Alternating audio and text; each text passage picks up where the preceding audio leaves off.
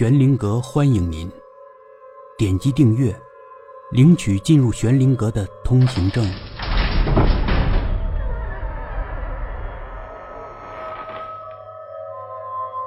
红，第七集。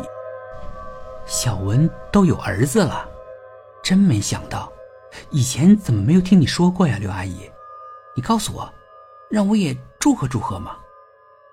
刘阿姨的脸色是黑的，丑事呀，有什么可祝贺的？丑事？有这么漂亮的孩子，怎么会是丑事呢？到现在为止。也不知道孩子的父亲是谁。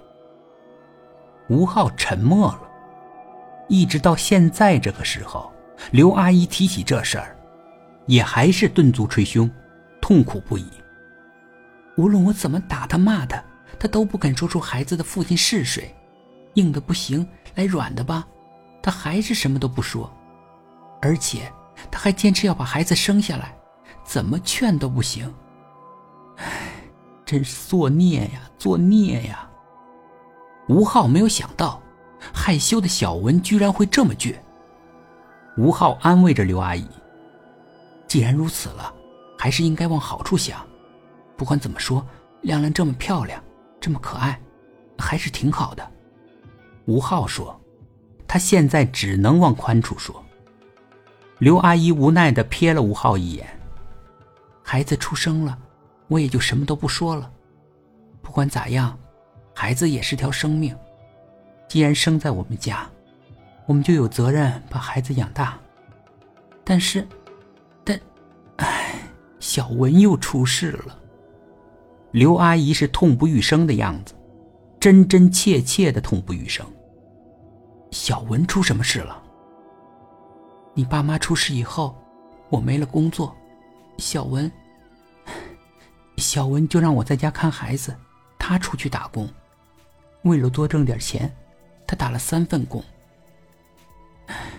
我那可怜的女儿啊，打了三份工。有一天，有一天下暴雨，他过一个隧道摔倒了，被一辆车撞上，压到了脑袋。我那苦命的女儿，脑袋被压到，我。我那苦命的女儿啊！刘阿姨断断续续的说着，但她还是坚持说完了。实在是太不走运了。那么文静的女孩，怎么会有这么悲惨的命运呢？吴昊甚至连安慰的话都说不出来了，他自己都想掉眼泪。他任由刘阿姨肆无忌惮的流着眼泪。刘阿姨长吁短叹：“唉。”我现在才明白，我那苦命的女儿为什么非要把孩子生下来。她是为了我呀，为了我呀。吴昊不太明白，他大概预料到他的命运，她生下孩子，这样，她不在了，这个世上还有亲人陪着我。他这是为我着想他怕我一个人在世上孤单。在这个世上活不下去，才坚持着生下亮亮陪着我。我现在明白了，全明白了。吴昊不知道该说些什么，刘阿姨又哭了一阵子，突然，她站了起来，打开水管，开始用冷水洗脸。我不能再哭了，不能再哭了，为了亮亮，我也不能再哭了，绝对不能再哭了。不管再苦再难，我得把亮亮养大，要不然，我怎么能对得起我那苦命的女儿呢？不能再哭了，坚决不能再哭了。刘阿姨自顾自地说。吴昊目瞪口呆。刘阿姨转过头来，有点不好意思了。我已经很久没有哭过了，但是，今天见了你，我又忍不住了。你。你别笑话阿姨啊！吴昊摇着头。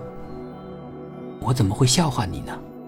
我从心底里佩服你，受了这么大的打击，您还能这么坚强，我真佩服，由衷的佩服。本集故事播讲完毕，点击上方的订阅，订阅不迷路。